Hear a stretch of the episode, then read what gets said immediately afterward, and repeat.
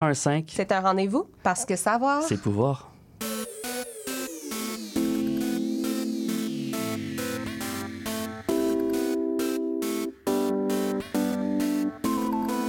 CIBL 101.5 Montréal.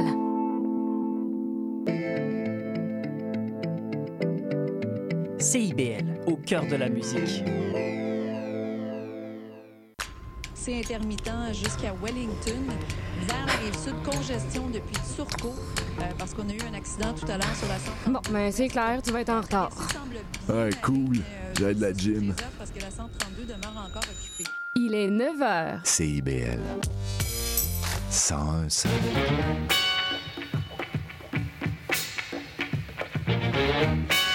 Bonjour à toutes et à tous, vous écoutez euh, Les Aurores Montréal sur CIBL. Ici Charline Caro, votre animatrice, ravie de vous retrouver en ce mardi pardon, 21 novembre. Et aujourd'hui, on reçoit le slammer Ivy pour euh, parler de l'événement euh, à venir. Et puis ensuite, la réalisatrice Romane Garand-Chartrand pour du- documentaire À contre-coup. Alors que vous soyez au travail, sur la route ou bien tranquillement en train de vous réveiller, bienvenue sur les ondes de CIBL. Et aujourd'hui, c'est le premier jour de la nouvelle grève du Front commun qui se tiendra pendant les trois prochaines journées ou de manière illimitée pour 40% des écoles du Québec. Les parents euh, s'organisent donc pour gérer euh, leurs enfants à l'absence de professeurs. Le journal des voisins a notamment publié une liste des activités à faire pour occuper les écoliers sans école, mais également sans devoir parce que les profs n'en ont pas fourni, contrairement à la demande du ministre Drainville. Et puis dans l'actualité, on parle des cônes orange de Montréal qui se multiplient ces dernières années aux grandes dames des automobilistes. Mais c'est important de noter que les travaux qu'ils indiquent portent bien leurs fruits. Euh, la ville de Montréal constate en effet les effets bénéfiques de ces travaux récurrents. Il y a par exemple moins de ruptures de canalisation avec une baisse de 50% en 10 ans et puis euh, l'état de la chaussée qui s'était amélioré également. Euh, ces progrès concernent cependant surtout les grandes artères tandis que les rues euh, locales sont moins, bénéficiaires de ce genre de rénovation. On continue sur CIBL avec l'entrevue du slammer Ivy.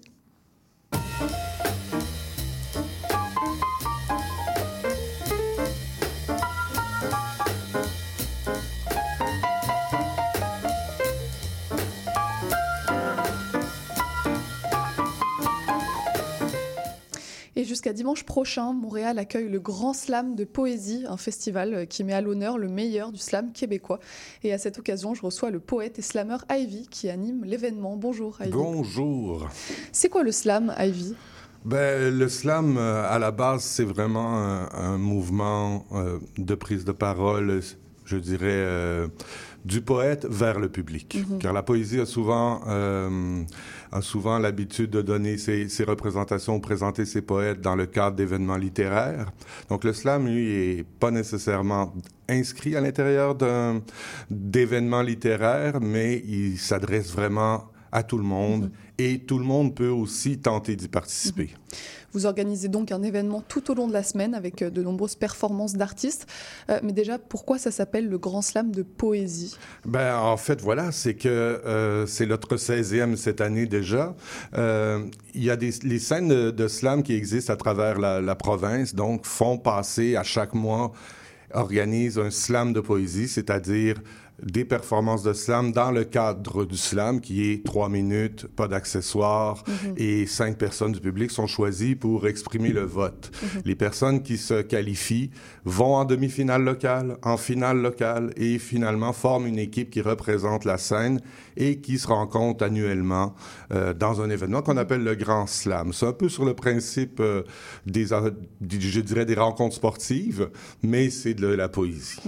Et donc, il y a des règles dans Oui. une performance de slam. Vous Oui. parliez du fait que ça doit durer trois minutes sans Voilà. accessoires. Est-ce qu'il y en a d'autres? Euh, oui, donc trois minutes sans accessoires, euh, évidemment en français sur les scènes de slam au Québec. Et euh, euh, oui, trois minutes sans accessoires. Et c'est ça, c'est le ju- jury public de cinq personnes à chaque fois. D'accord. Donc peu importe qu'on soit dans un petit événement ou un grand événement à l'international, ce sont toujours ces règles qui s'appliquent. Très bien. Et c'est ça qui est le slam. En fait, on dit slam de poésie parce que en anglais, on parle de poetry slam.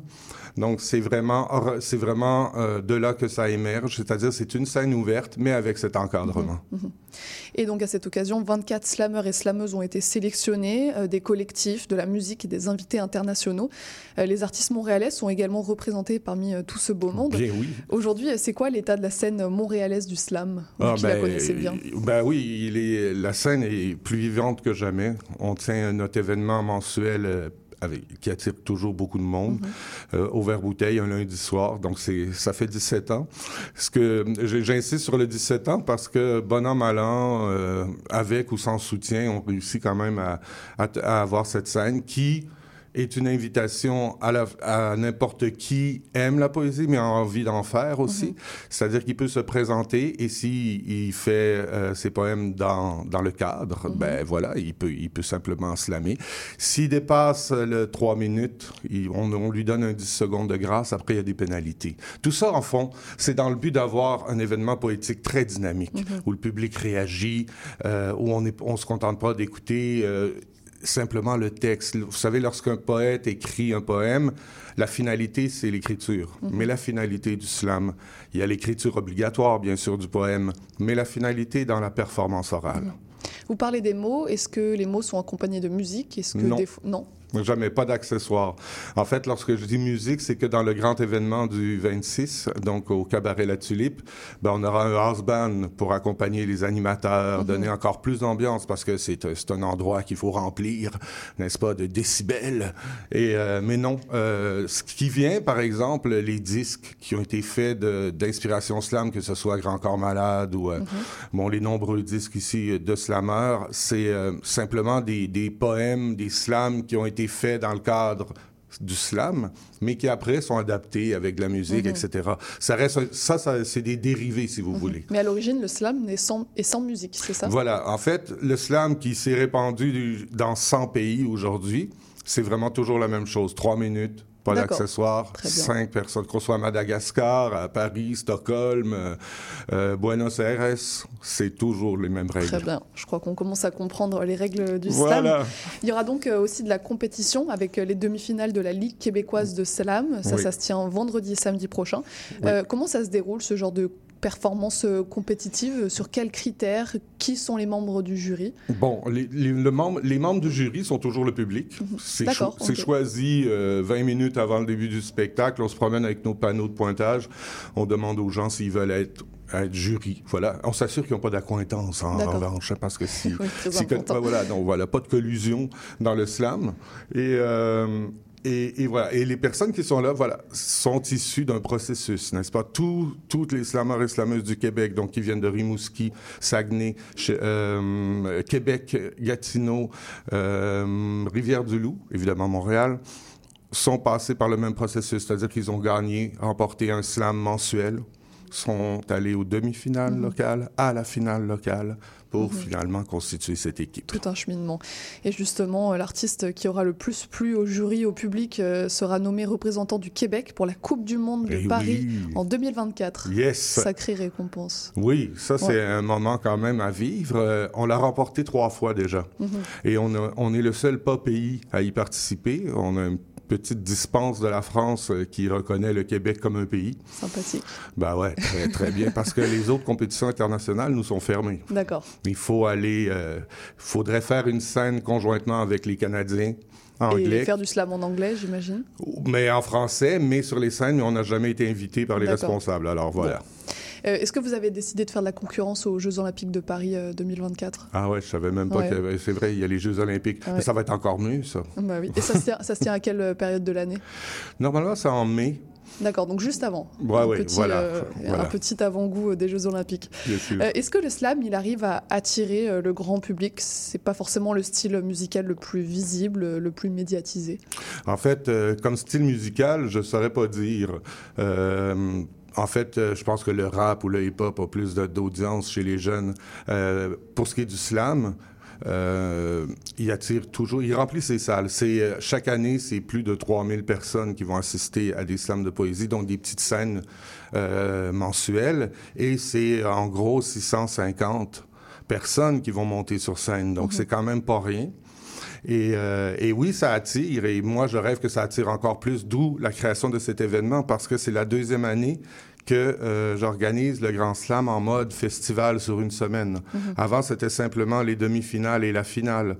Et ben là, j'ai dit, on va étendre, on va présenter différents aspects, différents volets, donc des artistes. Je vais inviter des, des artistes de la relève qui mettent de la musique, euh, traduire le slam de poésie, les collectifs, euh, parce que le slam est très vivant et ne cesse de grandir. Mm-hmm. Vous dites euh, que les Québécois ont un appétit pour la parole politique. Euh, politique. Poétique, c'est mieux. Et politique, disons-le oui, bien. C'est pas la même chose, mais bon, pourquoi pas. Qu'est-ce que permet la poésie?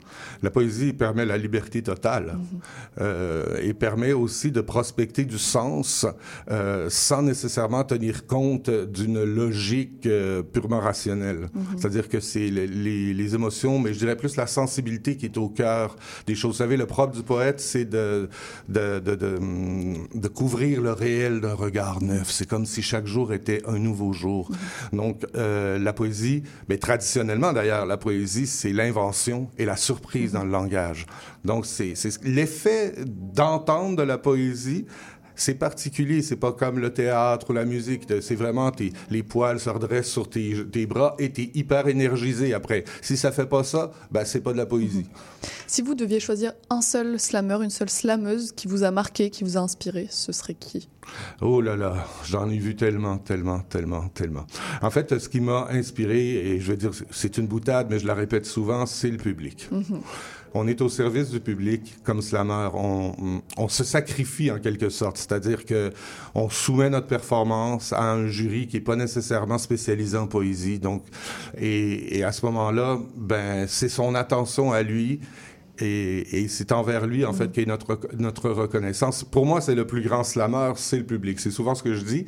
Euh, mais ceci dit, il y a des slammers qui ont des parcours euh, hallucinants, qui commencent de rien et qui finissent par développer un art, euh, ma foi, bouleversant et ils vont se produire après sur de nombreuses scènes à travers le monde. Bon, sinon on peut penser euh, aux, à ceux qui ont fait leur chemin depuis la scène de slam comme David Goudreau ou Elkana, euh, Talbi, Quinca. Donc euh, on peut penser à, à bon, il y a Mathieu Lippé, il y a il y a de quoi faire. Voilà, voilà, voilà. Mais à chaque à chaque année, en fait, vous voyez, cette année dans l'équipe de Montréal, il y a MJ Falardeau. Elle a commencé l'an dernier. Elle mm -hmm. s'est retrouvée dans l'équipe en finale. C'était sa première année et cette année, c'est elle qui termine première à Montréal. Mm -hmm. Donc, c'est une personne qui avait pas, qui fait pas profession de poète, mais qui, qui est sincère. L'authenticité sur scène est importante. -hmm. On parlait du Québec en tant qu'entité euh, oui. à part dans, dans les compétitions. Euh, la pro protection de la langue française est un des grands enjeux euh, au Québec. Est-ce que euh, le slam, c'est un moyen de défendre le français? Euh, ben, pour moi, je le crois. Mm -hmm. euh, c'est surtout un moyen d'en illustrer tout le potentiel. C'est le moyen de le sortir de son, de, du carcan de l'utilité, des échanges habituels, pour tout à coup lui donner euh, des, des, airs de grandeur. Et, mm -hmm. et ce qui est fascinant, c'est qu'au Québec, on n'a pas euh, cette espèce de, de tradition classique qu'on retrouve, par exemple, chez les slameurs français qui peuvent vous, qui vont beaucoup utiliser euh, la rime ou les formes traditionnelles. Et je dis pas qu'ils sont tous cantonnés à ça, mais, mais alors qu'au Québec, c'est très rare d'avoir quelqu'un arrivé vraiment avec une forme classique. Mm -hmm. Donc, il y a beaucoup d'émotivité euh, ou, ou d'expérience personnelle. Et puis, notre parlure, hein, appelons ça comme ça, notre parler français est, euh, est propre euh, à l'utilisation de la métaphore. D'ailleurs, on parle avec des milliers de métaphores, un peu comme les Anglais. Mm -hmm. Et justement, en tant qu'artiste, qu'est-ce que ça vous apporte d'écrire en français? Est-ce que c'est une langue qui est un atout vis-à-vis -vis de la création artistique? Ah ben, c'est notre langue maternelle, donc mmh. forcément on a, on a une connexion particulière avec elle. Euh, je dirais que c'est drôle que vous me parliez de ça parce qu'adolescent, je, je, faisais partie d'un groupe de rock et on faisait tout en anglais. Mmh. Après... Justement, vous avez un moyen de comparaison. Oui, ouais. et c'est après avoir vu un grand spectacle de rock en français au Québec que vous êtes dit c'est pas mal. Que je me suis dit ah mais ça ça peut ça peut ça vraiment sonner pour ma génération. Donc euh, ouais, ça, le français est tellement incroyable, -hmm. évidemment parce que c'est notre langue. Mais toutes les langues sont incroyables. Ce qui est magnifique dans la performance de poésie, c'est qu'on la fait craquer. -hmm. et, et, cette langue craque. Et au moment où elle craque, on entre directement dans la vie. On a une fenêtre tout à coup sur à la fois l'intimité et l'expérience de la personne, mais sur la nôtre. Mm. On, on, a cette espèce de communion. Et euh, ben, pour le français, moi, évidemment, je suis vendu, c'est ma cause. Euh, mais bon, j'ai pas d'honneur à en tirer puisque je suis francophone, français, franco-français, voilà. Très bien, c'est compréhensible. Si vous deviez recommander un morceau de slam à ceux qui n'en ont jamais écouté, ce serait Mon lequel? Un morceau pour débutants. Ben, je leur dirais, euh, mm, ben, je leur dirais ce de, de faire ce qu'ils font aujourd'hui, d'écrire euh, slam poésie dans Google et euh, de mettre vidéo. Très Alors, bien. alors là, ils vont en découvrir des centaines et des centaines. Mais ce qui est particulier, c'est- difficile à rendre un peu euh, l'ambiance du slam Mhm. euh, parce que c'est un art vivant. Mais ça tombe bien, il y a votre événement euh, qui se tient Voilà. en ce moment même et jusqu'à dimanche. effectivement. Exactement. Voilà. Et quoi de mieux pour finir cette entrevue qu'une performance de slam en direct? Ben, pourquoi pas. C'est quand vous voudrez, Ivy. La poésie, j'en vois, j'en mange, j'en veux partout. De la poésie rassembleuse assemblée en bouquets de rhétorique, en versets renversés sur plusieurs mètres de long. De la poésie dans les salons, figée dans sa littérature, spontanée, je les bains durs, a cappella, accaparante, en tas. La poésie, j'en vois, j'en mange, j'en veux partout. Je vois ses contours sur les trottoirs qu'elle ensemence par sa présence. Elle est la voix d'étoiles riantes qui s'enfuit de l'école bleue. Et les trouvailles et jeux de mots que certains, certaines trouvent idiots. Moi, un peu me chaud, je concurrence pas Arthur Rimbaud, ni les honneurs des gens de lettres. Soyons honnêtes, ma seule lubie, c'est de voir un jour la poésie sortir des livres de son lit. Que l'alphabet, au grand complet, soit dévêtu du A billet jusqu'à l'eau nue, et toute nation confondue. La poésie, j'en vois, j'en mange, j'en veux partout. Aucun espace, aucun rivage, aucun amour même de passage n'est dépourvu de poésie. Aucune idée ni aucun acte n'en est totalement enfranchi. Fait que je m'en calvaire que les vers grouillent de rimes. Crime, c'est-tu un crime d'être en arrière ou en avant de son époque? Et puis ce qui compte, c'est-tu le bâton? C'est-tu la poque? Ou ben le but? qu'on la respecte, qu'on la maltraite. La poésie n'est pas fluette. Elle a même plus besoin de bibliothèque pour savoir comment se tenir drette. Elle est l'ossature sans structure, la décimale mise à mal au ministère du capital, même qu'en y regardant de plus près, elle ferait des intérêts. Quand les rapports d'impôts de fleurs donnent des fruits, des graines et des migraines à la classe moyenne, elle est bien là dans le silence et l'impatience presque vulgaire du fonctionnaire qui la tourmente. La poésie, j'en vois, j'en mange, j'en veux partout. Et si parfois elle fait naufrage, sa bouée est une image qui accoste dans l'oreille et émerveille si par bonheur elle trouve le chemin du ciel. Elle n'a ni code, ni chapelle, mais des appels en forme d'ode qu'elle égrène depuis le lointain. Qu'elle soit chaste ou dévergondée, en entrée ou bien d'avance, servie en plat de, ré- de résistance, qu'elle ait du cœur ou du cerveau, des ailes ou des sabots, elle n'est pas chiche ni chimère, mais riche des rêves qu'elle dépucelle, belle et rebelle poésie. Quétaine ou songer, comme on dit. Faudrait bien qu'un jour on ose te multiplier en chaque chose, te décanter à la pointe d'alambic d'un coup de stylo bille, rayer l'ego qui s'égosille au seuil des portes de l'esprit. Ça serait déjà ça de prix dans ce monde qui oublie et de façon systémique la poésie de la vie, la poésie, ma poésie, ta poésie. J'en veux, j'en veux, j'en veux, j'en veux, j'en veux, j'en veux, j'en veux, j'en veux, j'en mange partout. De la poésie, j'ai compris que c'était important. Merci beaucoup, Ivy, pour Merci cette à performance en direct. Et je rappelle donc euh, le grand slam de poésie qui se tient jusqu'à dimanche. Vous pouvez retrouver toutes les informations de l'événement sur le site incendiedeparole.com. Merci beaucoup et bon événement. Merci. On écoute justement un des morceaux d'Ivy, Muse Ailée, avant de retrouver la réalisatrice Romane Garand-Chartrand.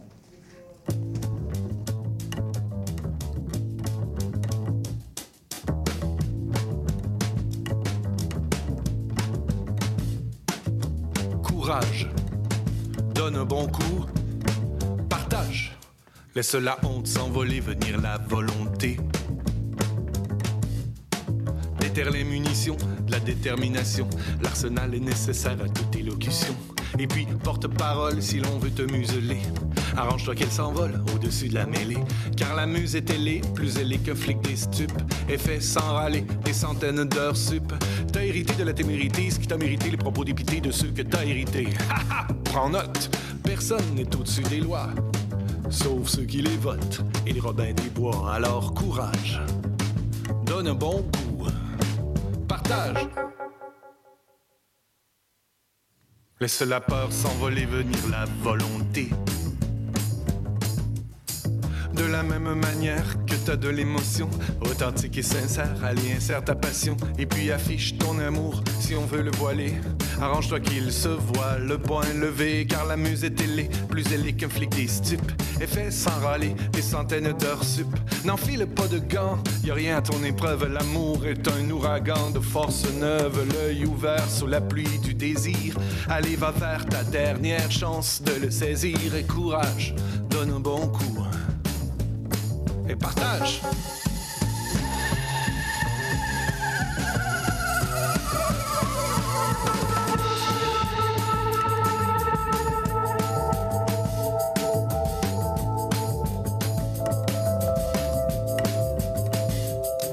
Laisse la nuit sur place, déjà elle s'efface. S'allume soudain la lumière du matin et les ténèbres n'y peuvent rien. Alors déploie ta vision si on veut la dissimuler. Arrange-toi qu'elle dévoile les dessous de la mêlée. Car ta muse est ailée, plus ailée qu'un flic des stupes. Elle fait sans râler des centaines d'heures sup. L'image et le langage du cœur engageant la sensation. Laisse le vieil égo se perdre en tergiversation. Dans son labo d'intenses négociations. Celle son manque d'imagination. Alors elle, le courage de ta vision, de ton amour, de ta parole. Elle, le courage de ta vision de ton amour, de ta parole, ta vision, ton amour, ta parole, ton amour, ta vision, ton amour, ta parole, ton amour, ta vision, ton amour, ta parole, ton amour, ta vision, ton amour, ta parole, courage, donne un bon coup et surtout. Et je reçois la réalisatrice Romane Garand-Chartrand pour son court-métrage À contre-coup, présenté aux rencontres internationales du documentaire de Montréal. Bonjour Romane. Salut. Vous commencez à avoir l'habitude des festivals, puisque c'est pas la première fois qu'un de vos films est sélectionné. Euh, comment vous accueillez euh, malgré tout cette projection de votre documentaire au RIDM Ouais, ben les RDM pour moi c'est un festival que je chéris vraiment beaucoup. Euh, je pense que ma première rencontre avec le festival c'était en 2015. Euh, j'étais toute jeune, j'étais au cégep puis euh, j'ai participé au jury étudiant. Euh, fait que ça m'avait fait découvrir euh, la toute la compétition nationale. Puis depuis là, c'est vraiment une tradition de revenir au festival à tous les années, de faire de la place dans mon agenda pour voir des films, un par jour, j'essaye. Fait que ouais, je suis vraiment enchantée de revenir. On était en 2021 avec Love moi, mon film de fin d'études. Fait que je suis vraiment très très contente d'être de retour cette année. Très bien. Et euh, pour information, euh, votre documentaire est diffusé les 23 et 26 euh, novembre. mais donc après coup, c'est un documentaire, votre documentaire sur une maison d'hébergement pour des femmes victimes de violences conjugales.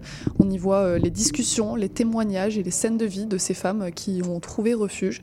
Ces centres présents à Montréal notamment accueillent donc les personnes victimes de violences conjugales et leurs enfants parfois, les logent et les accompagnent dans leur reconstruction et leur autonomisation. C'est donc tout un écosystème de soutien que vous avez découvert à travers ce documentaire?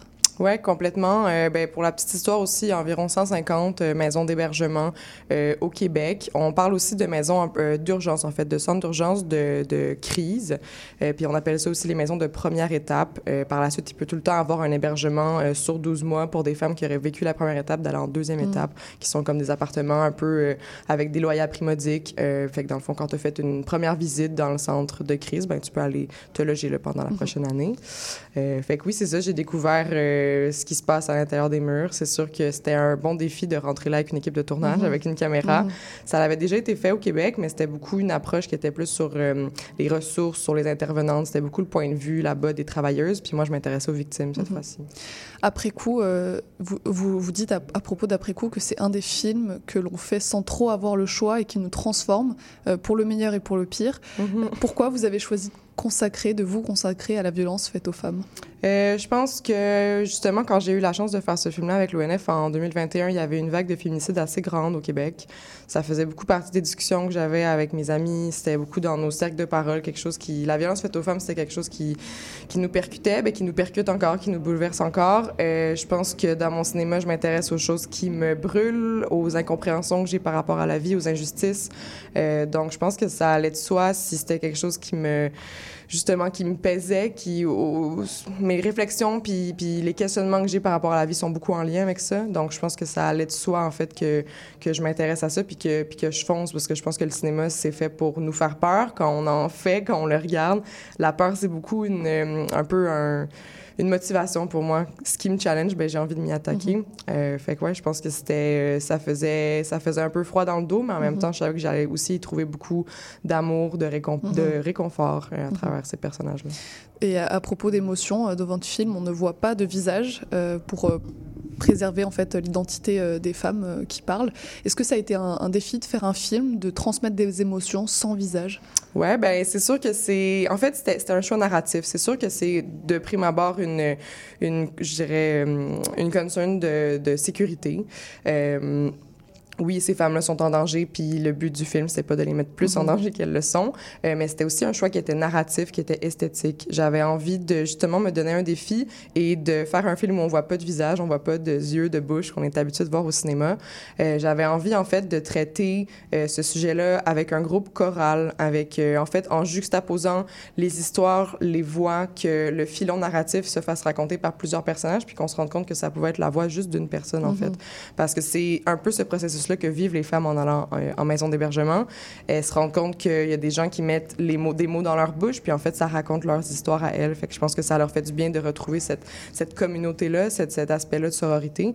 Euh, fait que oui, c'était un défi dans la mesure où c'est de, de renouveler des cadres. Euh, On n'est pas obligé- on n'est pas habitué de cadrer ça au cinéma, Euh, mais je pense que c'était un beau défi aussi pour euh, Isabelle Sachenko qui faisait Mhm. l'image, qui faisait la caméra. On a eu beaucoup de discussions là-dessus. C'est super déstabilisant, mais c'était aussi une manière de déstabiliser justement le public, de pas les ça. voir, puis de, de se questionner. Ah oui, je peux pas les voir parce que ces femmes-là sont dans une maison d'hébergement qui a pas d'adresse. Mhm. Elles doivent se cacher, elles doivent penser à leur sécurité en temps réel, en tout temps. Puis c'est aussi pour montrer que cette lutte-là, elle est invisibilisée. Donc c'est un peu ça aussi que je fais dans le film, mais pour qu'on s'en rende compte que c'est ça qu'on fait aussi Ouais, aujourd'hui. donc cette absence de visage, c'est partie d'une contrainte, mais ça, ça donne vraiment quelque chose sur le plan artistique, Mhm. parce qu'à la place, on voit des mains, euh, des têtes, des corps, euh, et vous avez donc dû donner du sens à des choses auxquelles on ne s'attarde pas, ou du moins sur lesquelles on ne fait pas forcément le focus euh, habituellement au cinéma. Ouais, complètement. Puis ces femmes-là, elles arrivent là-bas avec beaucoup d'hypervigilance. Euh, c'est des femmes qui ont vécu dans des climats de peur, de terreur, euh, tu sais, qui sont tout le temps un peu en train de regarder leurs arrières, euh, qui ont dû se protéger elles-mêmes, être en- en- tout le temps en mode survie d'une certaine façon, qui ont dû protéger leurs enfants.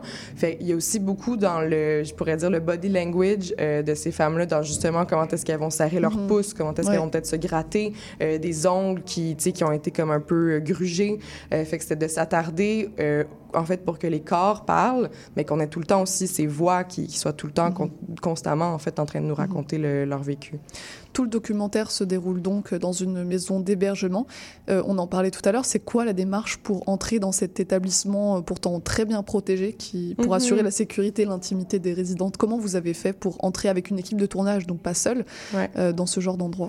C'était extrêmement important pour moi qu'on pense bien à notre approche, à notre processus de, de prise de contact. J'ai travaillé avec Laurie Pomainville, qui est la productrice euh, sur le projet, puis on a vraiment, vraiment réfléchi à comment bien faire les choses. Euh, je suis passée par le regroupement des maisons d'hébergement puis la Fédération des maisons d'hébergement, qui sont les deux grosses alliances Mhm. qui gèrent environ les 150... euh, il y a aussi des OBNL à travers Mhm. ça. Euh, puis dans le fond, je voulais en premier leur présenter mon projet, voir justement c'était quoi leur, leur peut-être leurs conseils, leurs questionnements, leurs réflexions, parce que moi, j'arrivais aussi dans ce- cette communauté-là. Puis dans le fond, ça, on a un peu fonctionné comme une démarche de casting, comme on pourrait faire pour des personnages, mais là, c'était pour des Je voulais trouver la maison, puis après ça, les femmes qui allaient être résidentes, ben, ça allait être celles qui allaient être présentes dans le film, si elles voulaient bien participer. Euh, fait que dans le fond, c'est le regroupement des maisons d'hébergement qui nous ont référé à quelques maisons. J'ai fait plusieurs visites avant de statuer sur la maison La Traverse. Mhm. Euh, puis dans le fond, j'ai passé sept mois euh, là-bas en recherche terrain. J'y allais presque une fois par semaine. J'assistais beaucoup aux rencontres de groupe, celles qui sont présentes là, dans le film, animées Mhm. par une intervenante. À tous les jeudis, j'étais là. Je- des fois, je venais à d'autres activités, prendre part s'il y avait des, je sais pas, des, des festivités ou juste des, des journées thématiques. Est-ce que vous participiez ou juste vous observiez? Ouais, non, je participais, c'est sûr, dans la mesure où euh, il y avait certaines thématiques euh, ou certaines questions que je pouvais pas répondre parce que, bien entendu, j'avais pas le vécu des femmes qui étaient là. Mais oui, on faisait des tours de table, savoir comment nos semaines se passaient. Ils m'ont, ils m'ont, la première fois que j'ai mis les pieds là-bas, j'ai été euh, extrêmement bien reçue, accueillie. C'est sûr qu'au début, il faut trouver les bons mots pour expliquer aux gens pourquoi on est là, pourquoi on a envie de faire un projet.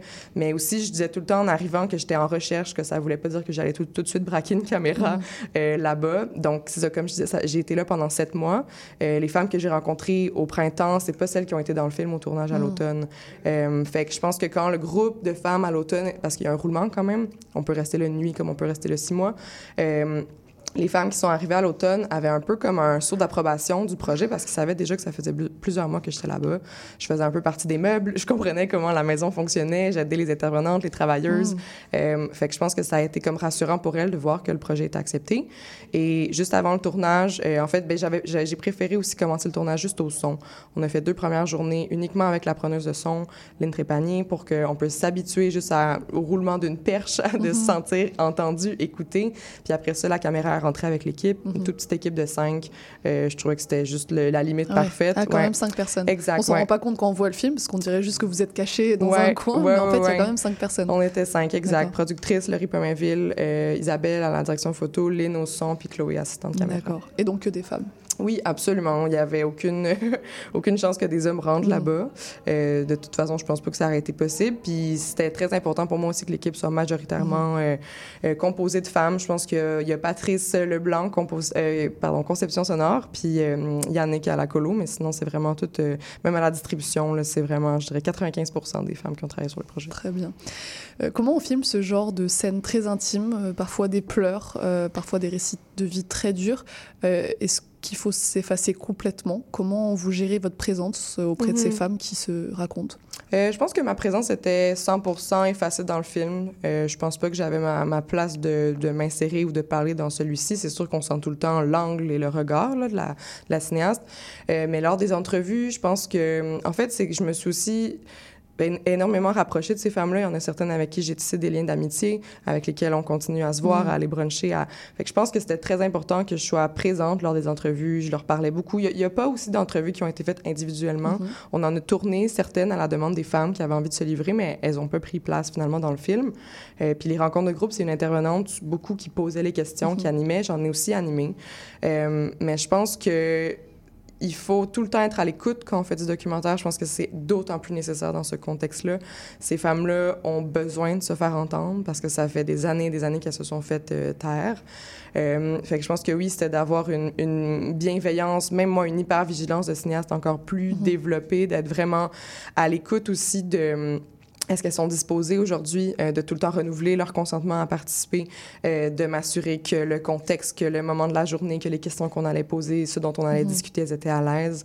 Euh, je pense que c'est tout le temps très, très, très important. L'éthique, c'est tout le temps important d'être à l'écoute de nos personnages puis de forcer personne à rien faire parce qu'au final, en, en- plus, elles sont dans des contextes de vulnérabilité immense, de fragilité, de trauma. Mais en général, avec n'importe quel personnage documentaire, c'est important d'être à l'écoute et pas forcer personne à, à faire quelque chose qu'ils souhaitent pas. Et qu'est-ce que ça leur a apporté à ces femmes d'être filmées, qu'une Mhm. équipe de tournage braque son attention sur elles Euh, Ça a pu leur faire peur, j'imagine, mais c'est aussi une, une valorisation de leur récit de vie, de montrer qu'elles existent. Ouais, moi, c'est sûr, euh, je- tout le long de la, de, de la production, je me disais, mais là, est-ce qu'on va réussir à rentrer une caméra? c'était comme le- la question numéro un. Puis après ça, c'était, ben, est-ce que les femmes vont vouloir participer? Parce que même si elles sont en maison, que la maison dit, oui, on, on a une cinéaste ici qui fait un projet, tout ça, on appuie son projet, on le soutient, ça se pouvait que les femmes ne veuillent pas participer. Mhm. Mais je pense qu'il y a eu un très bel effet de groupe. Je pense que c'est là où la magie un peu du documentaire opère. Et comme une avait envie de, de- d'y participer, ben là, ça faisait boule de neige, puis toutes les autres aussi voulaient y participer. Je pense que ça l'a... Ben moi, j'ai l'impression aussi, à- après coup, en ayant parlé aux femmes, euh, petit jeu de mots, euh, j'ai l'impression que ça a peut-être donné sens à leur parcours aussi en maison d'hébergement, à leur cheminement. On dirait que déjà, elles vont là-bas pour euh, briser l'isolement, pour se rendre compte que leur récit, ben, d'autres femmes le partagent, pour euh, ouvrir la discussion, pour, euh, c'est ça, se rendre compte que, Mhm. ben, elles sont pas toutes seules à avoir vécu. euh, euh, ce pourquoi elles viennent. Euh, donc, je pense que ça a un peu. C'était comme si, je veux pas dire un bonus, mais je pense que ça, ça a créé quelque chose de plus grand que juste leur récit à elles dans cette maison-là. Euh, de savoir qu'elles vont parler au public, qu'elles vont pouvoir parler à des survivantes, qu'elles vont pouvoir parler à peut-être l'entourage de gens qui sont inquiets pour leurs proches. Euh, je pense que c'est devenu comme une, une porte d'entrée puis une ouverture pour elles qui. Puis je sens qu'elles sont très reconnaissantes aussi d'avoir vécu ça. C'est une aventure, euh, tu sais, on pouvait pas s'imaginer tout ce qui allait comme se passer comme rencontre. Puis moi, je suis autant reconnaissante qu'elles le sont, j'ai l'impression. Fait, ouais, ça leur a comme donné une, une place plus grande. Ça, ça a ouvert les horizons de personnellement ce qu'elles vivaient euh, chacune. On, on parle de cette maison d'émergement, mais euh, pendant le générique, les dernières scènes, on sort de cette maison pour euh, suivre des militantes qui collent des messages sur les murs de Montréal pour dénoncer les violences faites aux femmes. Mhm. On passe donc d'un espace intime et intérieur à un espace qui est public et politique. Pourquoi finir sur ces scènes de militantisme?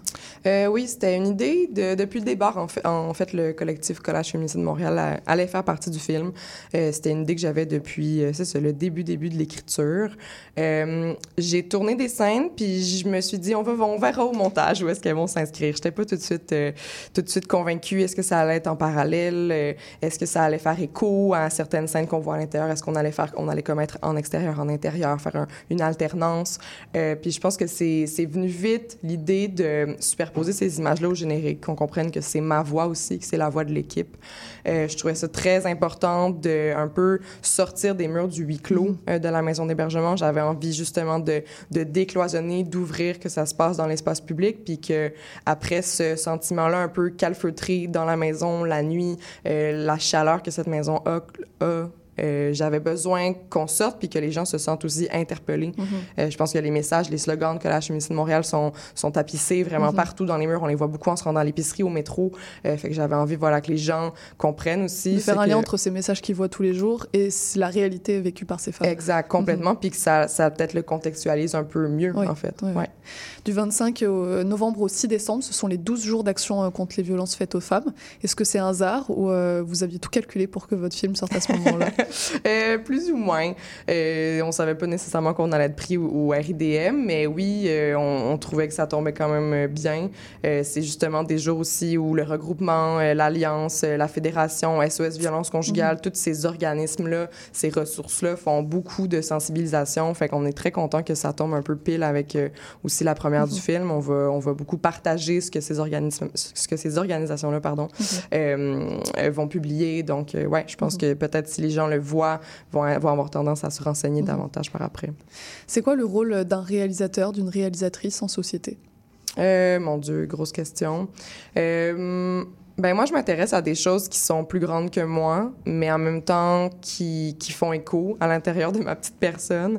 Euh, je pense que en tant que cinéaste, il faut justement partir de soi, partir des choses qui nous brûlent, qui nous confrontent, et d'essayer de s'adresser euh, au public, à la masse, euh, que nos sujets soient personnels, mais parlent à l'universel Mhm. d'une certaine manière. Est-ce que c'est un rôle politique?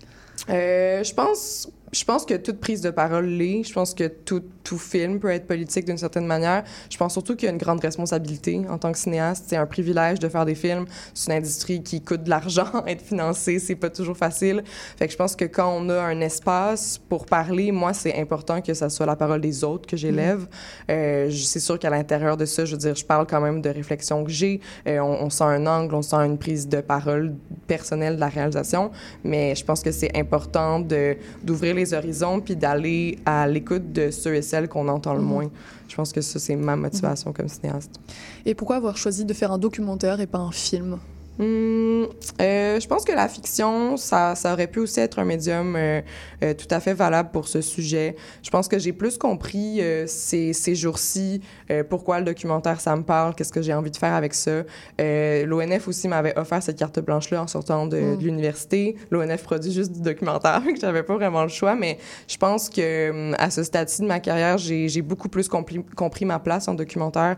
J'ai envie d'aller rencontrer des gens, en si- tout aussi possible possible en fiction, mais en documentaire, je trouve ça très, très touchant. Euh, la vulnérabilité, la fragilité avec lesquelles les gens peuvent se Mhm. livrer, le contact, la confiance, c'est des gens que tu ne croiserais pas sur ton chemin, Mhm. sauf si tu fais des films. Mhm. En tout cas, j'ose croire. Euh, fait que ouais, je pense que c'est ça, le documentaire, c'est une responsabilité. Puis euh, je pense que pour ce film-là aussi, c'était nécessaire. Ouais.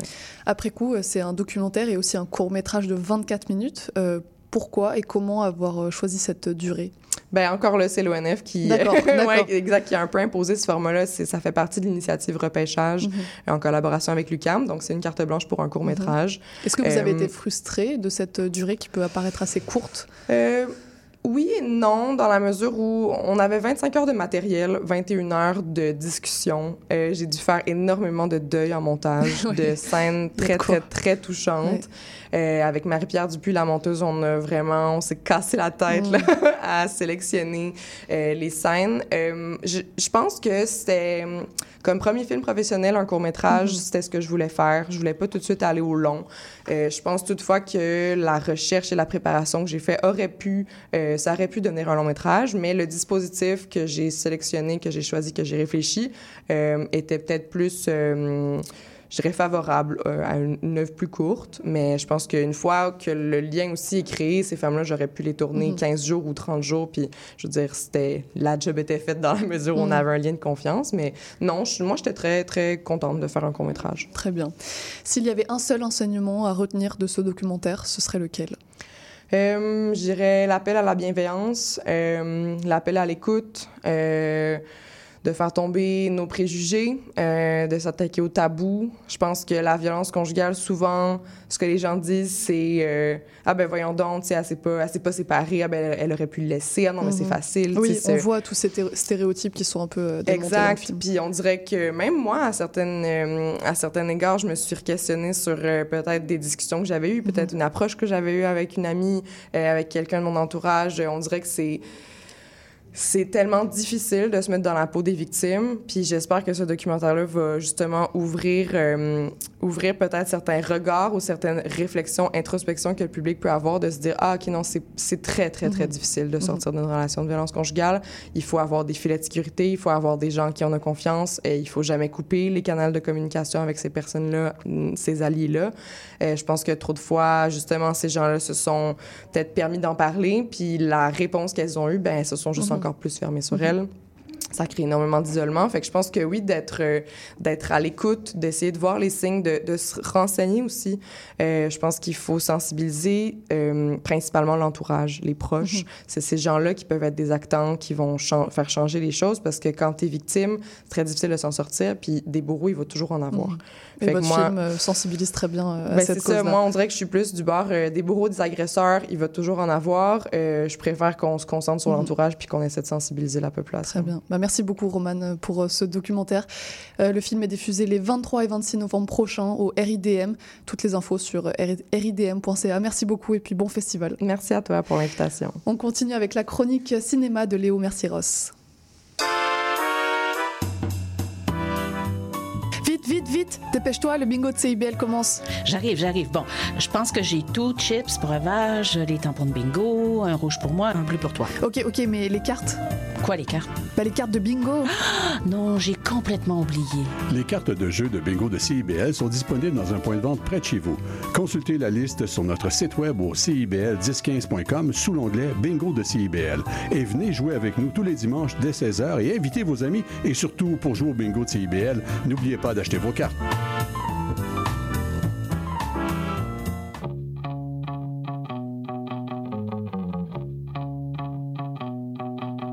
générations se parlent, s'obstinent, se surprennent à l'émission Trait d'Union. Des humoristes, des réguliers, des invités, des amis, encore des amis se joignent et sont annoncés à chaque mercredi sur nos réseaux. On parle de tout, tous les vendredis à l'émission Trait d'Union à 14h sur les ondes de CIBL 101,5.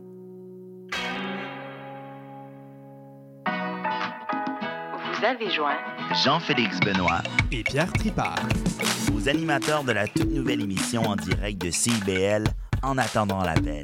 On vous dévoile les coulisses du milieu artistique à travers les anecdotes et les points de vue des artistes d'ici. Retrouvez-nous et nos invités tous les mardis 13h30 sur les ondes de CIBL 1015.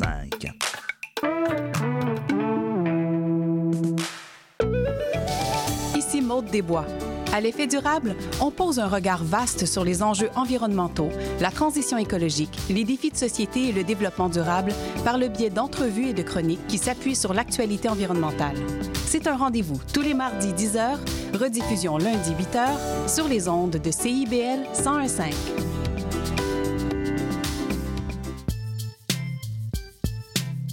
CIBL 101.5 Montréal. Et on reçoit pour finir Léo Mercieros, notre chroniqueur cinéma, qui s'en vient avec euh, quelques suggestions concoctées spécialement pour vous. Bonjour Léo. Bonjour, ça va bien? Ça va très bien et toi? Oui. Et cette semaine, on reste à Hollywood avec la sortie blockbuster de la fin de semaine et puis aussi une série que tu attendais euh, tout particulièrement. Ouais, ben je propose de commencer avec la série. Dans le fond, c'est Scott Pilgrim Takes Off, une série d'animation de 8 épisodes disponible sur Netflix. Et c'est dans le fond la deuxième adaptation des comics de Scott Pilgrim Mhm. euh, qui sont sortis dans les années 2010. Première adaptation qui est un film de Edgar Wright qui est sorti vraiment en 2010, qui est sorti euh, un petit peu avant la fin des comics. Dans le fond, il y a 6 volumes, il est sorti quand le cinquième est sorti. Et ce film-là, Scott Pilgrim Against the World, c'est un de mes films préférés à vie. Euh, Edgar Wright, c'est un réalisateur que j'admire. Et euh, ce film qui prend euh, une série de comics que j'ai appris à aimer après avoir écouté le film et qui euh, a un style visuel absolument unique, Mhm. merveilleux. Donc là, on a une adaptation des comics, on fait une réadaptation un peu, donc d'autres... Vraiment, on prend la série puis on l'explose Mhm. en animation. C'est le fun, j'aime beaucoup l'animation, donc ça m'a fait plaisir.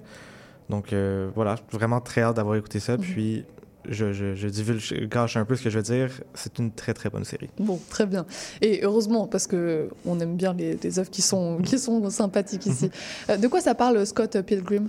Eh bien, Scott Pilgrim, c'est un jeune garçon de Toronto qui euh, rencontre une jeune femme qui s'appelle Ramona Flowers. Et euh, cette jeune femme, il veut commencer à sortir avec, mais elle a une ligue de sept ex euh, maléfiques qui, qui la suivent. Et donc, il doit les combattre et les battre tous les uns après les autres, un peu tel des boss de jeux vidéo. C'est très, très inspiré, l'esthétique des jeux vidéo euh, un peu rétro.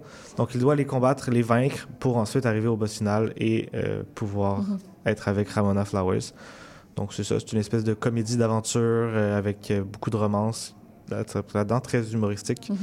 Euh, Il y, a- il y a un des ex qui a des pouvoirs de vegan parce qu'il est vegan depuis super longtemps. Il y en a un, c'est une star d'Hollywood qui fait du skate, des choses comme ça. Donc, des caricatures, mais des personnages quand même assez euh, excentriques, mais très, très le fun quand même. Mhm. Et tu disais donc que c'est la deuxième adaptation euh, des bandes dessinées originales. Comment, comment ça rend? Ouais, ben en fait, la bande-annonce, jusqu'avant le, le- le premier épisode, puis jusqu'au style graphique qui est très, très, très émule des, des bandes dessinées, on pourrait penser qu'il s'agit d'une adaptation très fidèle à l'Invincible que j'avais parlé la semaine passée un peu. Mais en fait, c'est plutôt une réinterprétation totale, en fait. Euh, tout simplement parce que dans le premier épisode, tout se passe comme dans les comics, où environ, il y a des petits changements, jusqu'au premier combat entre un ex et Scott Pilgrim, où Scott est vaincu et il meurt. Mhm. Donc, au lieu d'avoir Scott comme protagoniste, on a vraiment Ramona, qui, euh, au lieu d'aller se battre contre ses ex, il y a des combats bien sûr, ben, elle va venir leur parler. Elle va un peu les vaincre de cette manière en essayant de, de savoir pourquoi Scott Pilgrim est mort, qu'est-ce qui se passe derrière cette mort qui n'est pas autant qu'une mort qu'on pourrait le croire. Donc voilà, c'est pas du tout, en fait, euh, une adaptation, Mhm. mais ça, ça fonctionne, c'est vraiment une réinterprétation. Et donc je comprends que c'est pas vraiment euh, une porte d'entrée pour le monde de, de Scott Pilgrim.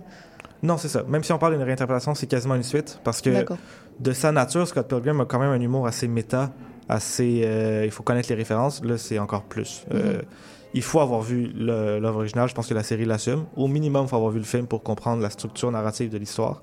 Parce que sinon, on est lancé dans ça, puis il n'y a rien qui fait vraiment beaucoup de sens. Euh, donc voilà, ça, ça fait beaucoup de, de blagues. Par exemple, euh, un des, gros, des grosses choses qui se passe, c'est qu'ils vont sur le set du film, du, du film, dans le fond. Donc, euh, il faut avoir quand même les références. Oh oui, il y a un personnage qui a écrit l'histoire où est-ce que si Scott Pilgrim vivait, le vivait, excusez-moi. Donc ça, c'est littéralement Mhm. le, le film original de 2010. Et donc, dans le fond aussi, le fait que Scott meurt, ben, on perd tout son développement du, du- Mhm. dans le film. Donc, il faut quand même savoir c'est qui, sinon on arrive à une fin qui est un peu, euh, Mhm. un peu sec puis qu'on comprend pas trop.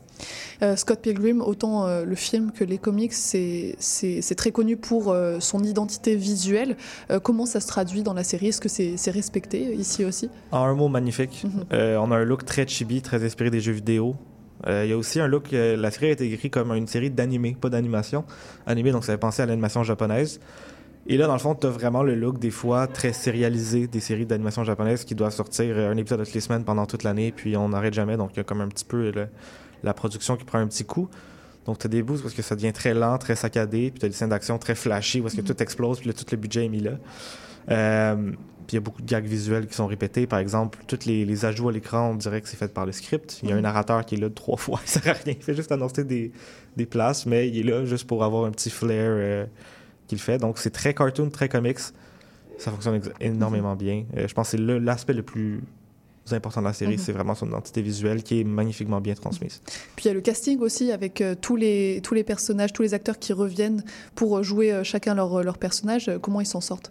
Ouais, ben dans le fond, la série avait été annoncée avec justement l'annonce de tous les personnages qui, qui reviennent, en fait, tous les acteurs et actrices qui reviendraient. Euh, C'était quand même impressionnant parce qu'on a des gros noms, on a des Brie Larson, on a des Chris Evans, des Michael Cera, des Aubrey Plaza, qui sont des- devenus des très très très grands acteurs avec les années, qui l'étaient déjà en 2010, Mhm. mais qui se sont juste encore plus cimentés. et qui reviennent aux sources Et qui reviennent aux sources exactement. Puis, ils ont, en fait, le réalisateur, il a partagé qu'il se, il se gardait une, euh, une chaîne de email, puis il s'envoyait des memes, puis des choses Mm. comme ça, puis c'est comme ça qu'il l'a annoncé. Edgar Wright, il produit, il réalise pas. Euh, puis, dans le fond, ce que ça fait, par contre, c'est que la majorité, c'est des acteurs et actrices d'Hollywood et non pas des doubleurs.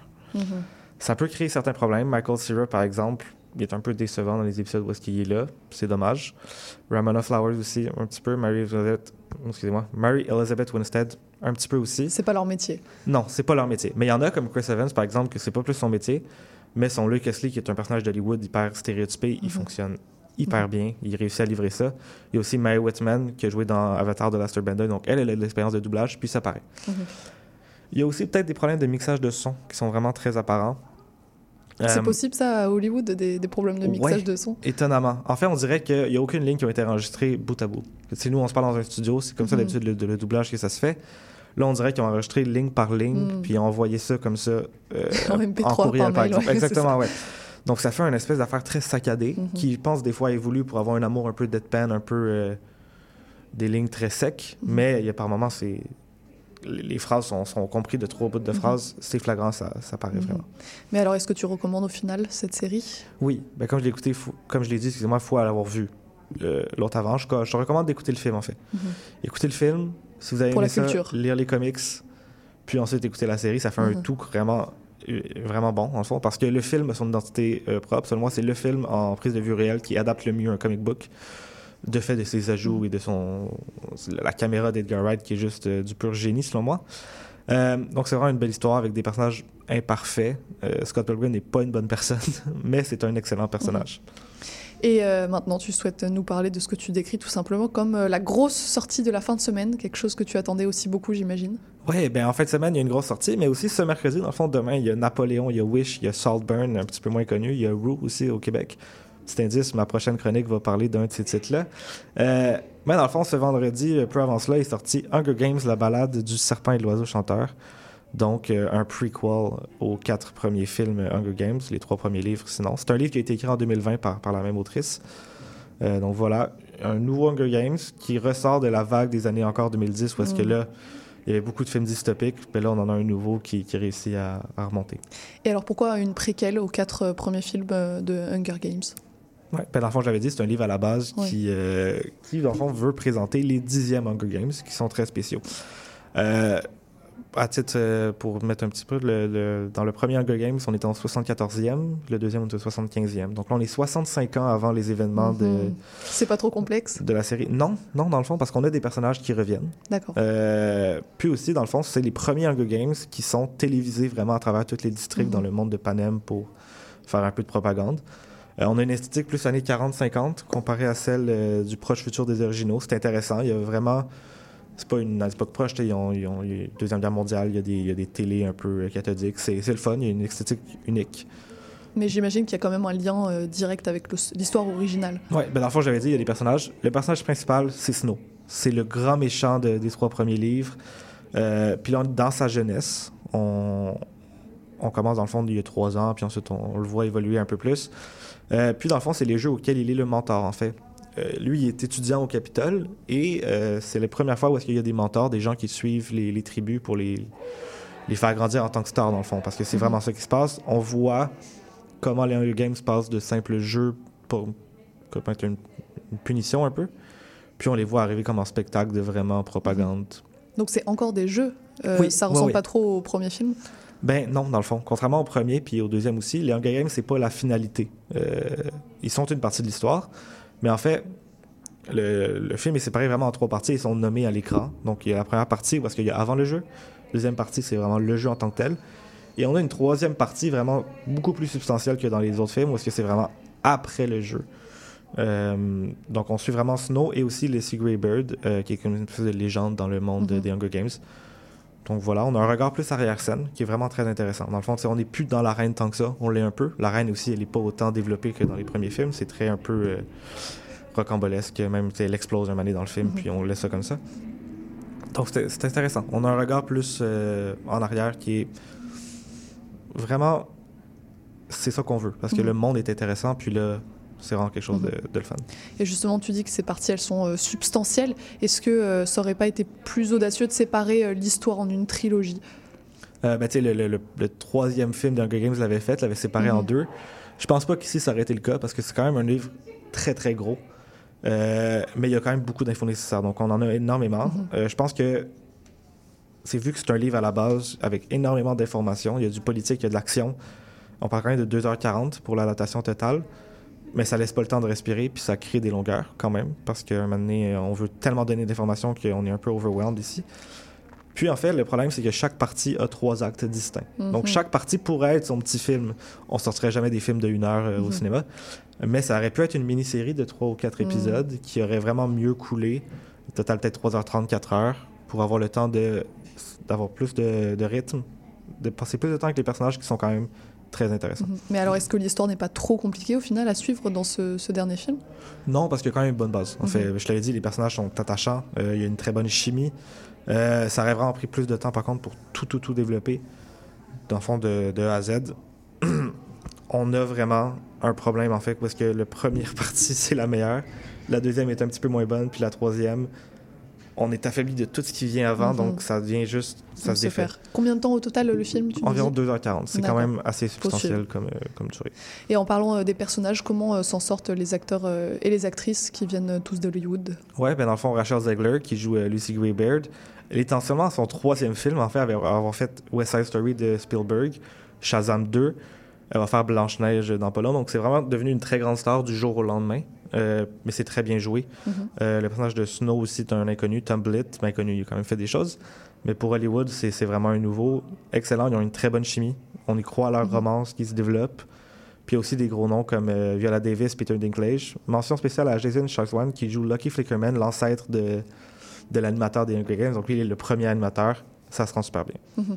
Et est-ce que euh, cette euh, grande sortie de fin de semaine réussira à attirer du monde, j'imagine quand même, parce qu'il y a pas mal de, de fans des Hunger Games? Ouais, et puis moi j'ai été un lundi soir, puis Mhm. la salle n'était pas pleine, mais il y avait quand même une bonne trentaine de personnes dans la salle. C'est- Étonnant pour, euh, pour C'est étonnant. Mhm. Euh, ça fait plus que les Marvel, par exemple, que j'avais parlé la semaine passée. Puis je pense justement que Hollywood va devoir s'en aller vers des budgets un peu moyens. Tu sais, le budget a seulement, entre guillemets, 100 millions de dollars US. C'est gros, mais c'est comparé aux autres productions Hollywood, c'est c'est juste minime. Donc, si par exemple le film a déjà refait son budget, Mhm. mais si le film avait fait euh, 50 millions, ben, il aurait juste perdu 50 millions et non pas 200 Mhm. quelques millions à force de, de faire des budgets beaucoup trop euh, astronomique, énormes. comme Exact. on les connaît. Bah, merci beaucoup euh, Léo pour ces belles euh, recommandations. Avec le froid qui arrive, on sera ravis de rester au chaud Ouais. dans ces salles de cinéma. À la semaine prochaine pour euh, ta prochaine chronique. Et puis bon, bon visionnage des, des films dont tu vas nous parler entre-temps. Merci. Restez avec nous pour la clôture du programme et le, la clôture de l'émission et le programme de demain.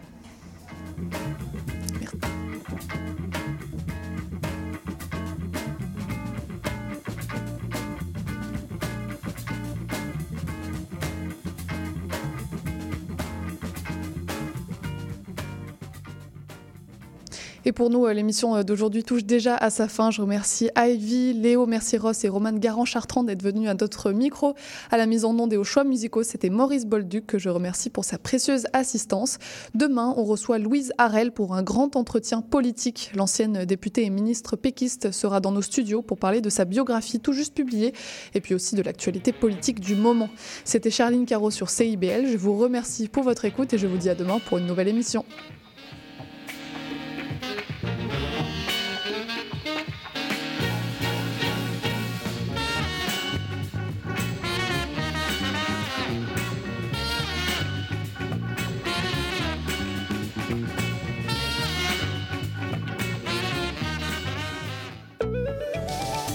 Maude Desbois. À l'effet durable, on parle d'environnement, de défis de société et de développement durable en s'appuyant sur l'actualité environnementale. C'est un rendez-vous tous les mardis 10h, rediffusion lundi 8h sur les ondes de CIBL 1015. L'éducation vous intéresse? Vous souhaitez y voir plus clair? Alors l'émission Parlons éducation est pour vous. Avec Bernard Dufour et Patrick Pierrard, le dimanche de midi à 13h, soyez-y, c'est un rendez-vous.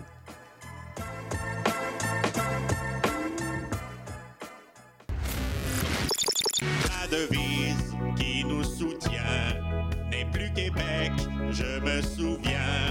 On va hurler et déconner pour dénoncer la société avec nous. Souvent ça dégénère. Dans le monde, il s'en passe des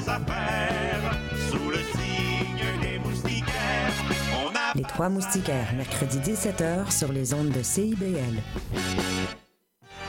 Spraynet et Spandex, tous les hits des années 80. Wow, wow, qu'est-ce que c'est ça? Ben, c'est pour annoncer ton émission. Mais non, je ferai pas jouer des hits. Je vais faire découvrir d'excellentes chansons qui ont pas ou très peu joué à la radio à l'époque. D'ailleurs, tu devrais aimer ça, je pense. OK, reste en ligne pour la chance de gagner un voyage à Vegas avec Kat de tes chums. Eh, boy, boy. Spraynet et Spandex les mardis de 16h à 18h et en rediffusion les samedis de 21h à 23h sur CIBL 101.5. FM.